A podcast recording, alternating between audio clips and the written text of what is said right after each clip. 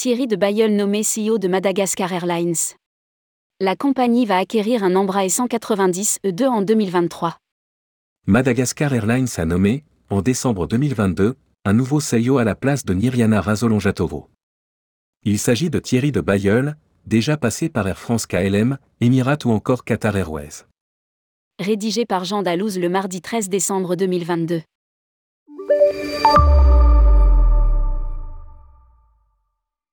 Il y a du changement du côté de Madagascar Airlines.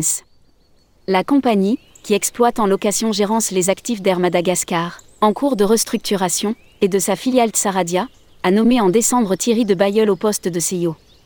Il succède à Niriana Razolon-Jatovo, qui occupait ce poste depuis février dernier. Fier d'avoir reçu la confiance des pouvoirs publics, notamment celle de son Excellence le Président de la République et du ministre des Transports, pour un défi aussi difficile qu'il est exaltant et vital a écrit le nouveau CEO sur sa page LinkedIn.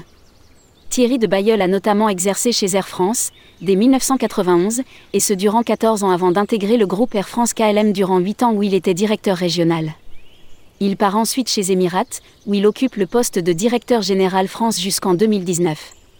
Il a également été vice-président des ventes pour l'Europe de Qatar Airways.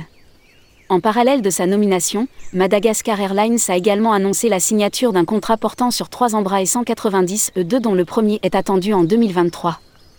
Lire aussi, Air Madagascar placé en redressement judiciaire, quel avenir pour la compagnie?